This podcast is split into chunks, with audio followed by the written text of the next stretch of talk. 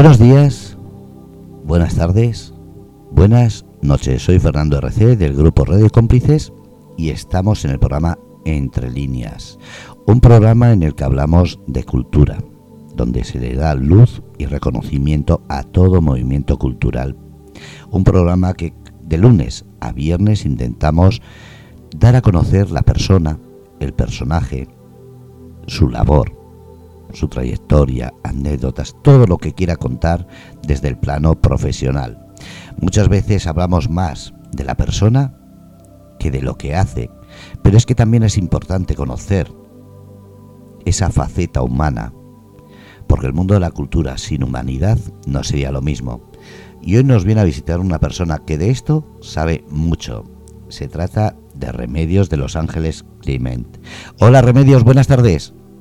Buenas tardes, desde Alicante, pueblo de mar. Qué bonito, desde Alicante, persona que siempre va hacia adelante o algo así era la frase, ¿verdad? Así es, así. Bueno, eh, remedios. Vamos a lo primero dar a conocer a las personas que escuchan en directo o después en podcast. ¿Quién es Remedios? Pues soy eh, muy hija de mi pueblo, eh, muy reivindicativa en, en, el tema patrimonial y cultural de mi entorno. Y bueno, pues eh, siempre he querido despegar las alas y volar un poquito más allá. Cosa que has logrado, reconocida eh, fuera de nuestras fronteras. Pues sí, gracias a Dios eh, y a mi empeño y mi trabajo, sí, logré un premio en una ciudad que adoro eh, y un país que, que me encanta porque además eh, he vivido un tiempo por esa, por esa zona del norte de África y recibirlo de allí pues eh, me ha llenado mucho. Pero igual de orgullosa de esos sitios, de esos reconocimientos, eres también una luchadora por la zona donde vives. Eh, mucho, mucho. Soy muy luchadora y en cuanto al tema patrimonio que he nombrado, eh, también me llevo mis, mis buenos disgustos porque estos temas a veces no, no sé también eh, a los políticos que, que, se insista y que se reivindiquen. Pero bueno, ahí estamos y pienso continuar especialmente por, por eh, un convento abandonado que hay en mi, en mi pueblo del Campillo. Antes de empezar a hablar del Campillo, me gustaría saber qué es lo que te llena más. Escribir en un diario, escribir poesía, escribir cuentos, ¿qué es lo que, lo que te llena, lo que te hace plena? Bueno, el abanico, el abanico mm, que, yo, que yo abro a menudo casi todos los días, eh, cultural, de la literatura, pues eh, abarca mucho, ¿no? La poesía, como bien has dicho, la literatura, novelas, eh, cuentos, crónicas, que escribo muchas, artículos de opinión. A mí me llena todo. Algo que me ocupa más tiempo es escribir novela, porque tiene, tienes que hilar mucho la trama, te pueden pasar meses e incluso años. Pero la poesía me llena también muchísimo porque es con lo que empecé.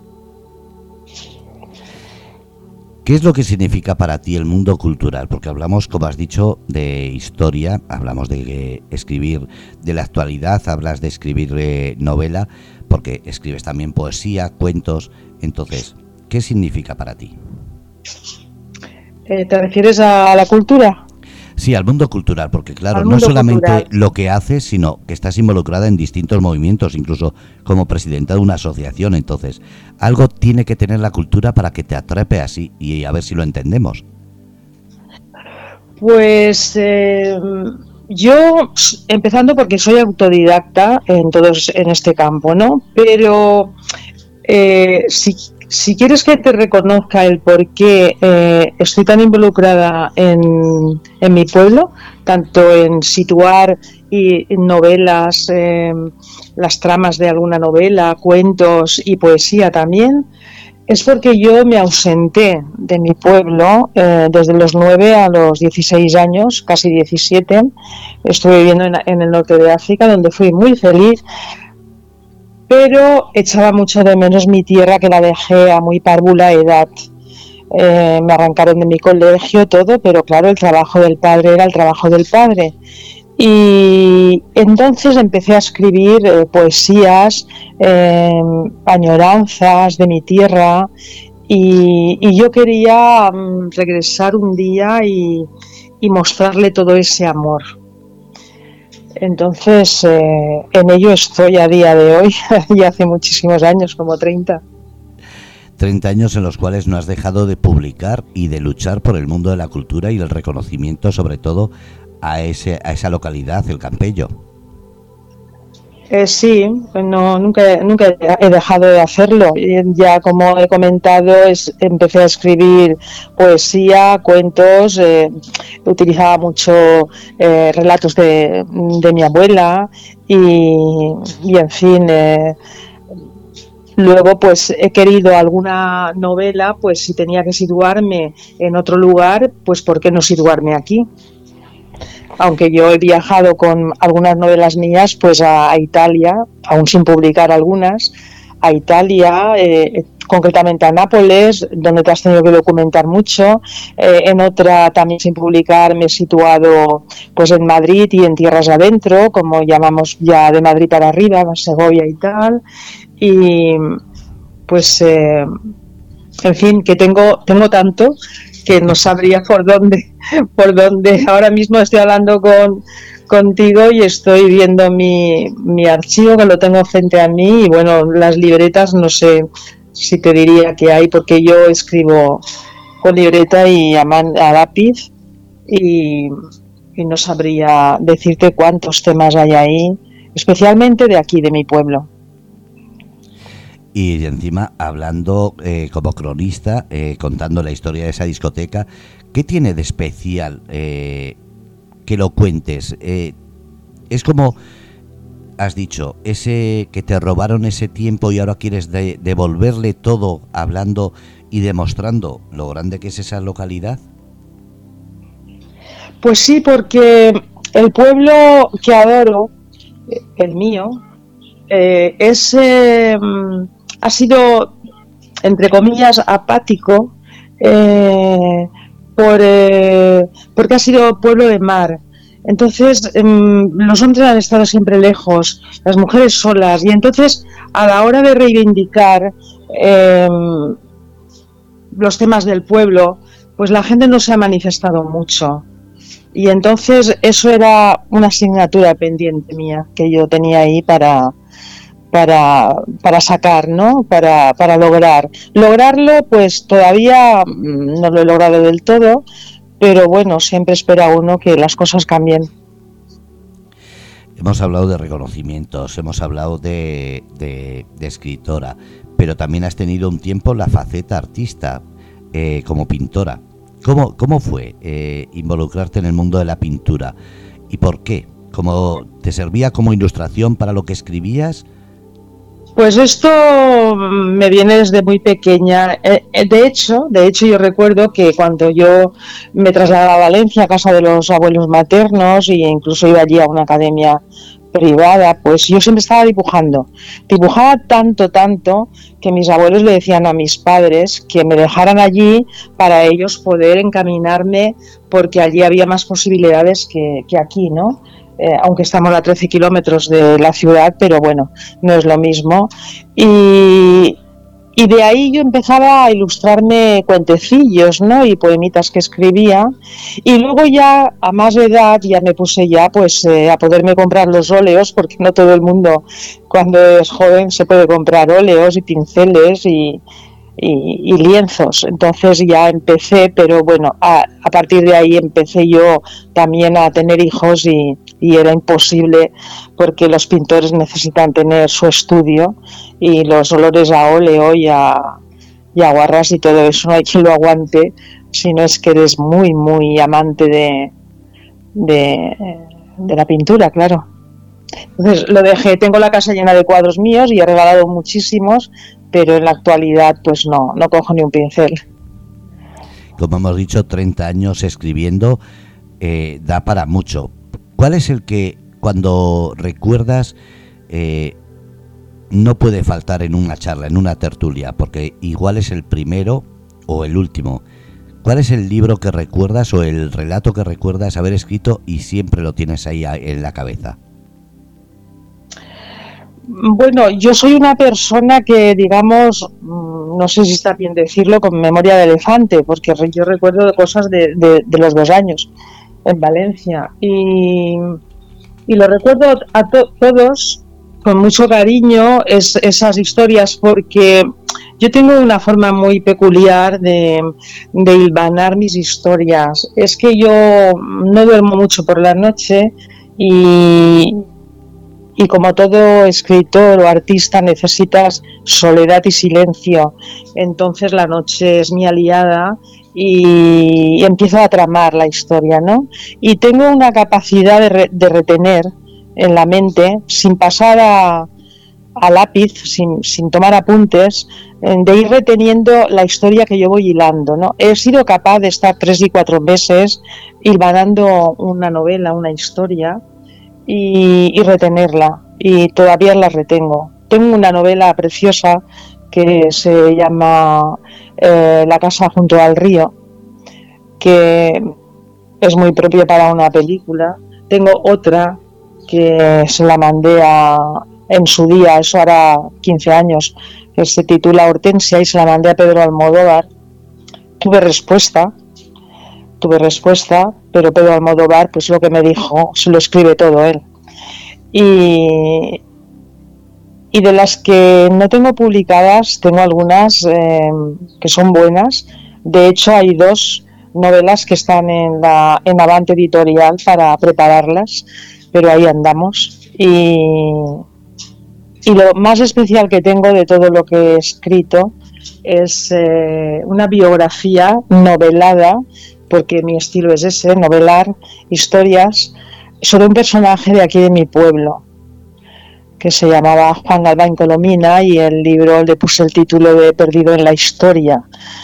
Eh, es, precioso y creo que, que, será lo mejor que he escrito. Aparte, estoy metida en otro trabajo que seguramente me vas a preguntar luego.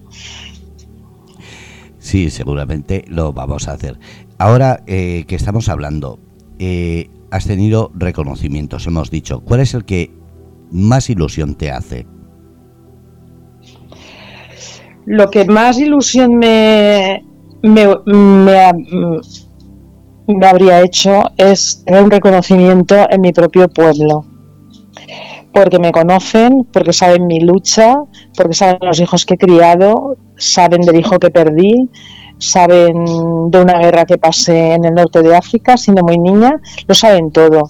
Entonces siempre esperas eso porque yo publico mucho eh, y hago muchos recitales y estoy en muchas charlas y en muchos foros. Pero sí que lo llegué a tener, hace poco lo tuve, podemos hablar luego también, pero el de Marruecos ha sido para mí algo que no fue un primer premio, fue un segundo pero para mí fue un primero porque nunca jamás había participado en ningún eh, en ninguna convocatoria a premio literario. Y, y fue enviar eh, la historia y, y, bueno pues ahí ahí me hicieron llegar el premio y viajé pues eh, con mucho con mucho placer a, a recogerlo. Me cargué la mochila y me cogí un vuelo barato y me fui a Marruecos, donde suelo ir a menudo, pero este era diferente porque era recoger por primera vez en mi vida em, un premio mm, a algo que yo me había inventado, algo que yo había escrito y algo con lo que me había atrevido. ¿Qué significa para ti la amistad? La amistad es eh, uno de los mejores valores que puede tener el ser humano. Yo soy muy amiga de mis amigos y, y soy fiel a la amistad soy muy fiel a la amistad, la valoro muchísimo y estas amistades que hoy en día tenemos a través de los medios, eh, que han pasado incluso unos años desde que empezamos a tener las redes y tal, eh, se llegan a tener muy grandes amigos y amigas, mucho, aún en la distancia. Yo tengo una prima eh, valenciana que desde de jovencita se, casó y se fue a, Australia. Nunca nos vimos más, pero estamos en contacto casi diario. Y eso yo lo valoro mucho, eso. ¿Y el amor? El amor pues va, va anterior a la amistad, el amor es lo primero. El amor es... Eh, es algo maravilloso que el ser humano, ¿cómo podría funcionar el ser humano si no, si no fuese con amor? Que a veces no lo reconoce la misma persona, a lo mejor, pero es lo que yo digo. Es como gente que dice, pues yo no, yo soy agnóstico, yo no creo. Pero ¿cómo no, no vas a creer? ¿Tienes hijos y los amas? Pues ahí está, ahí está. Me escriben en el chat y dicen, buenas noches Remedios, genial, está comentando a lo que te escucha y dice, esperemos verte pronto por aquí, Tetuam. Y lo escribe... ¿Así en serio? Abdeslam Carraz. Ah, sí, Abdeslam, sí. Abdeslam compartió premio conmigo. Me parece que es él, sí. Sí, sí, seguro que es él porque se ha puesto el nombre y está mandándote el saludo diciendo que a ver si vas por allí. ¿Qué significa para ti Tetuam? Pues Tetuán fue el lugar donde menos estuve en el norte de África. Pero, Pero reconocimientos. Eh, sí, sí, yo ya llevo años viajando y me he atrevido a pasar la frontera. Siempre me han recogido, em, siempre he tenido. Y, el llegar a Tetuán fue porque se me ocurrió hace unos años. Tengo una novela por ahí que tendré escritos unos pues 50 eh, folios bueno, serán 100 porque es por delante y por detrás, eh, que la sitúo, sitúo la historia en, en, Tetuán y, bueno, parte de los sitios donde más o menos mi padre trabajó. Mi padre trabajaba en astilleros, por eso se movía entre Argelia y, la parte norte de, Marruecos, aunque estuvimos mucho más, algunos años más en, Argelia. Y, me quedó esa cosita, ¿no? Que yo viajé ahí eh, ya no por el trabajo de mi padre, porque eh, donde al puerto donde iba mi padre a construir un, bueno, a construir, no, a reparar un yate, fue en, Rincón, en Rincón el Medic, que es apegadito a, a, Tetuán, es como Campillo y Alicante, a 13 kilómetros por ahí. Y, yo tuve ese recuerdo porque allí me encontré eh, con gente que hablaba español, eh, incluso los, eh, los de allí hablaban perfectamente español, recordaba la Plaza Primo, que me chocaba mucho y, no entendía por qué la Plaza Primo y luego a mi vuelta he entendido que era Plaza Primo, Primo de Rivera, sabes que fue protectorado español. Y bueno, también porque Ceuta está pegadito y, pasamos a Ceuta a visitar unos amigos. Todo eso te estoy hablando que yo era una cría. Entonces me ha pasado con Tetuán como con Campello cuando yo me fui. Dejaba algo ahí que no había terminado de conocer del todo. No me habían dejado eh, madurar, ¿no? Desarrollarme. Y entonces, pues eh, mi empeño en volver eh, me ha dado el resultado de, un premio literario del cual estoy muy orgullosa. También ha sido partícipe de otros movimientos, como por ejemplo el que estaba leyendo en Marruecos, uno que me ha llamado mucho la atención el nombre, y es el invitada de honor Plumas Marroquíes 2019. Ah, sí, no me acordaba, sí. Em, en 2019 fui invitada por eh, mm, una fundación, eh, una asociación eh, que se llama Les Plumes Marocaines, las plumas marroquíes. Y es todo pues eh, cultural. Eh, también eh, entraba el arte, ¿no? La, pintura también. Y bueno, fui un poco sin, sin llegar a creerme que verdaderamente era em, la invitada de honor. Solo me di cuenta cuando llegué y vi la televisión y que me esperaban y, y bueno, pues me quedé un poco, un poco en shock porque ni siquiera me había, me había escrito un guion para, para para hablar, fue todo espontáneo y bueno, mm, claro, Tanger eh, hablan eh, en francés, entonces bueno, gracias a Dios yo el idioma eh, estuve en el instituto, en, hice el BAC en, en Argelia y, y, es el francés el que yo he aprendido, ¿no? Digamos, más que el castellano. El castellano ha sido mi empeño en seguir estudiando toda la vida. Dice Abdeslam, gracias por sus sentimientos, te los mereces. Pero vamos a, seguir un poquito. Gracias a ellos por estar ahí pendientes. No sabía que podía llegar la onda hasta, somos, Sí, somos una radio online y ahora mismo estaba mirando eh, y sale, eh, tenemos un mapa mundi en el cual ahora mismo está Marruecos iluminada, además de todo España. Entonces, eh, no hay engaño ahí. Después eh, te daré una foto para que lo veas. Que... Qué emoción, qué emoción, sí. tengo grandes amigos allí, tengo grandes amigos y no quiero dejar de nombrar a la Fundación eh, Megara Rebaji, eh, a su presidente Ahmed Megara y a tantos que compartimos en los días que estuvimos ahí por el premio, que fue maravilloso y y ojalá vuelva pronto, ojalá vuelva pronto. También has trabajado haciendo alguna entrevista, por ejemplo, al dúo dinámico. Eh, bueno, ¿sabes qué pasa? Que cuando me, hace sonreír cuando se habla en mis temas, ¿no? Se dice trabajo, porque se supone que el que trabaja cobra y yo soy yo no cobro nada, soy una entrevista total. En cuanto al dúo dinámico, fue algo que yo llevaba ahí pendiente, les seguía el rastro con el aniversario este que empezaron a salir para el 50 aniversario me parece.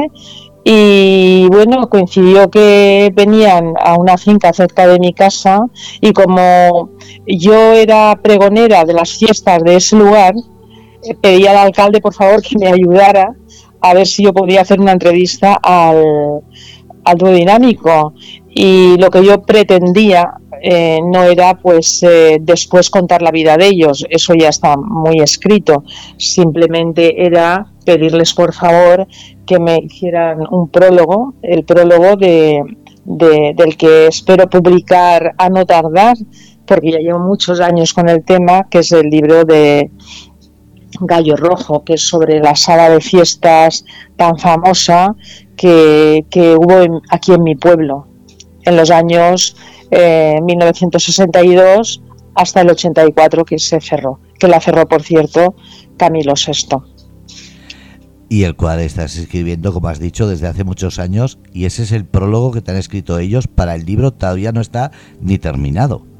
Eh, el libro falta mm, sentarse mucho, eh, hablar eh, con un familiar de don Miguel Vida Massanet, que yo en vida estuve entrevistándome con él algunas veces, le prometí escribir la historia de la sala de fiestas, fue un gran emprendedor y yo siempre lo nombro como un gran visionario que supo eh, mm, llevar el pueblo del Campello eh, de los mares, ¿no? Ten en cuenta que aquí vino Luis Armstrong, eh, muchísima gente, María Félix, muchísima gente, vamos, ahora mismo eh, estoy un poco bloqueada con los nombres, pero cantidad, menos Frank Sinatra vinieron creo que todos. Y entonces eso es una, un trabajo de investigación que no se puede escribir en seis meses, como un libro que, encargó aquí el alcalde eh, de una recopilación de datos ya escrita. Entonces, esto cuesta mucho, hay que entrevistar mucha gente y bueno, fue una radio la que me dio la mano y te agradezco mucho que me hayáis contactado porque esto abre puertas la radio abre puertas, los medios abren puertas y en su día la SER me llamó hace muchos años y Alicante y, estando en la misma emisora, eh, al nombrar Gallo Rojo empezó a llamar gente, como te están llegando a ti mensajes, eh, para decir que habían trabajado en el Gallo Rojo de camareros o de, en fin, vendiendo eh, tabaco, souvenirs. Y yo llevo años entrevistando a toda esa gente que muchísimos han fallecido y espero no fallecer yo antes de publicar el libro, porque es un libro costoso, tiene mucha documentación. ¿Qué es lo más difícil de ese libro? Porque claro, estás hablando de 24 años de historia de una discoteca que mucha gente igual no conoce, pero que sí habrá escuchado. Una sala de fiestas, mejor dicho. Sí, una sala de fiestas. Pero me refiero que mucha gente igual ha escuchado esos conciertos, pero no ubicaba el lugar.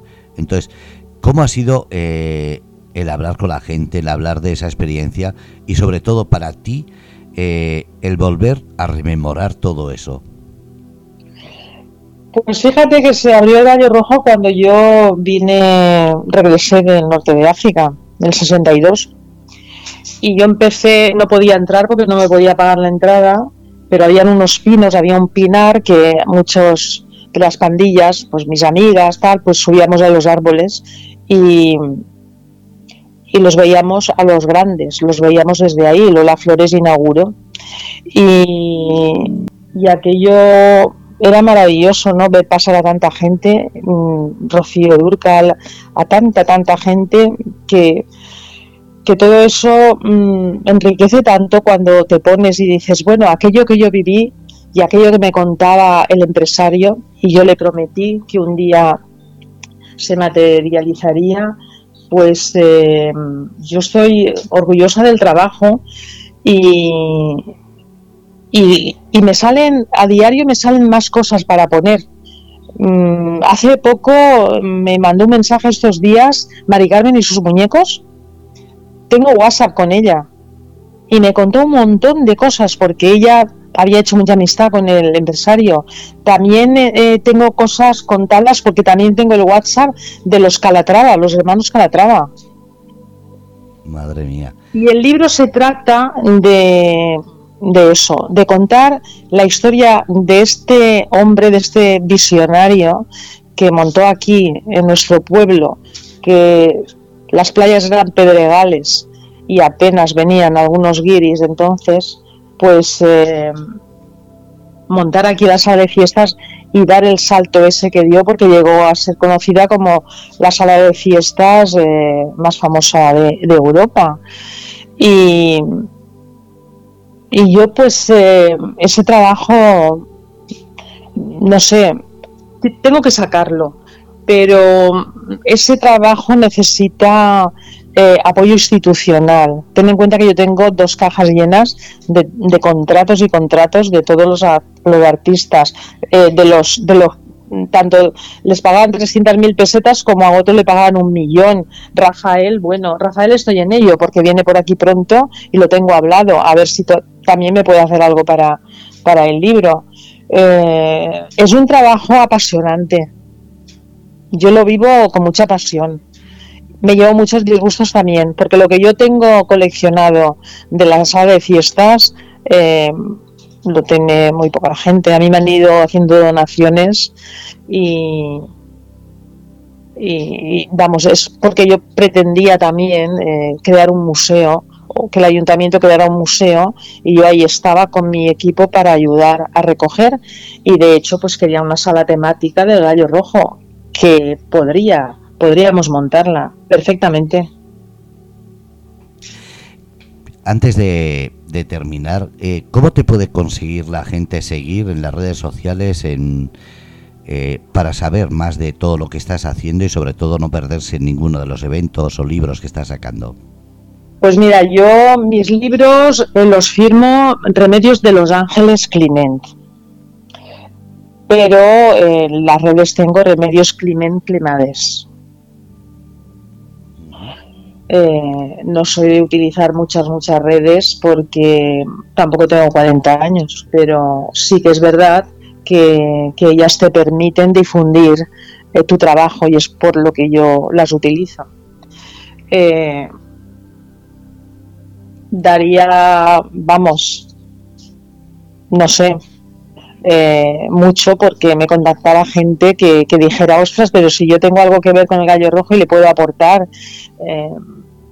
pues sí, me gustaría, incluso, no sé, una vez me contactaron en Ceuta, que Ceuta la he frecuentado porque estaba en las ferias del libro, y además tengo un libro que, que lo compraron, comprado, hizo comprar el ayuntamiento y como era juvenil lo, era, lo repartieron en los colegios e institutos de Ceuta, que se titula La Reina Canelobre. Y, y me contactaron para, para escribir si yo podría escribir la biografía eh, de, un, de, una persona, una persona eh, que bueno, pues quería contar su vida, había estado encarcelado y quería contar su vida. Lo que pasa que yo me tenía que desplazar y quedarme allí mucho tiempo.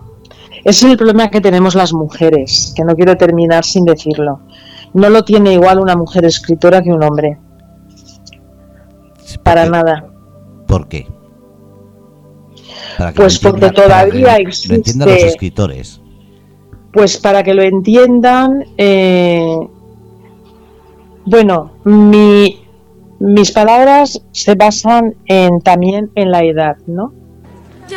Yo soy de los años 50, o sea, ya tengo edad. las mujeres escritoras de mi época eh, lo, sigue, lo seguimos teniendo difícil. Siempre es más un hombre. De hecho, de hecho, una anécdota muy rápida. En un plenario de aquí, de municipal, que yo lo suelo escuchar, eh, un partido político me propuso por tercera vez eh, para que me nombraran cronista oficial. Y un partido eh, que no tenía casi ni buen voto, dijo, siendo una mujer, una concejal, dijo, esa señora tiene nombre y apellidos. ¿Y por qué usted dice la cronista y no dice el cronista? Y el otro le decía, bueno, la barra el. No, no, no, no. ¿Por qué ella? ¿Por qué ella? ¿Por qué? ¿Por qué mujer cronista? Y lo estaba diciendo una mujer y joven. Y joven. Entonces, ahí está el tema. Aparte, personas de mi edad, ya tenemos una gran familia, no es como ahora, pues que puedes decir, oye, yo me quiero dedicar a ser escritora y sé que si eh, me emparejo, si me caso, si tengo familia, pues no me voy a poder ir al monte, a una casita, a escribir y estar sola. Eso lo tenemos más difícil. Sin embargo, un hombre, eh, proponéis eso a la pareja, a la esposa o pareja, novia, y la novia lo entiende y además está súper orgullosa de que su pareja sea escritor. No sé si lo he aclarado. Que se den por aludidos y sobre todo gracias por explicar lo que es la faceta como escritora, como mujer y sobre todo como persona que tiene una responsabilidad con su localidad. A ver si también la escuchan en esa localidad y por fin se le da el reconocimiento, no solamente ahora, sino por esa labor que lleva tantos años porque quedan muchas cosas que hablar, como esa presidencia del museo, etcétera, pero ya lo haremos otro día. Pues otro día porque me ha encantado hablar y si encima te están mandando mensajes, pues qué bien, ¿no? Y saludo a todo el mundo, sobre todo a, mis hermanos eh, tetuanis y, espero volver pronto, inshallah, y traer eh, nuevos, nuevos relatos Muchísimas gracias Remedios por demostrar que la cultura tiene muchísimo que ofrecer y sobre todo, como ha dicho, reivindicación siempre. Siempre, siempre, siempre. Por el convento de mi pueblo, hasta el día que me muera, seguiré reivindicando, a pesar de que eh, cada día está más, más en el suelo y más ruinoso. Pero siempre tiene que haber alguien. Pues en este caso hay una luchadora y escritora, así que Adelante. Os doy las gracias y también a Reyes Caballero, que ha sido el enlace. Eh, Así es. Y, buenas tardes a todos y procuraremos difundir eh, el audio porque creo que ha quedado muy bien, ¿verdad? La verdad es que sí. Además que hemos hablado de todo y como digo, quedan muchísimas cosas, pero lo haremos en otra entrevista para que así la gente que ya sabe que el podcast lo vamos a subir enseguida, estará disponible en breve y volveremos a hablar de ello. Pues gracias por darme la oportunidad de, dar a conocer eh, mi pueblo, el Campello, que es un pueblo orillado por el mar y unas preciosas montañas de la comarca del Alacantí y bueno, pues quedamos emplazados para cuando publique otra cosa avisaros.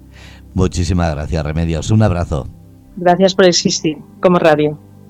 Gracias a ti, un abrazo, cuídate. Buena desprada.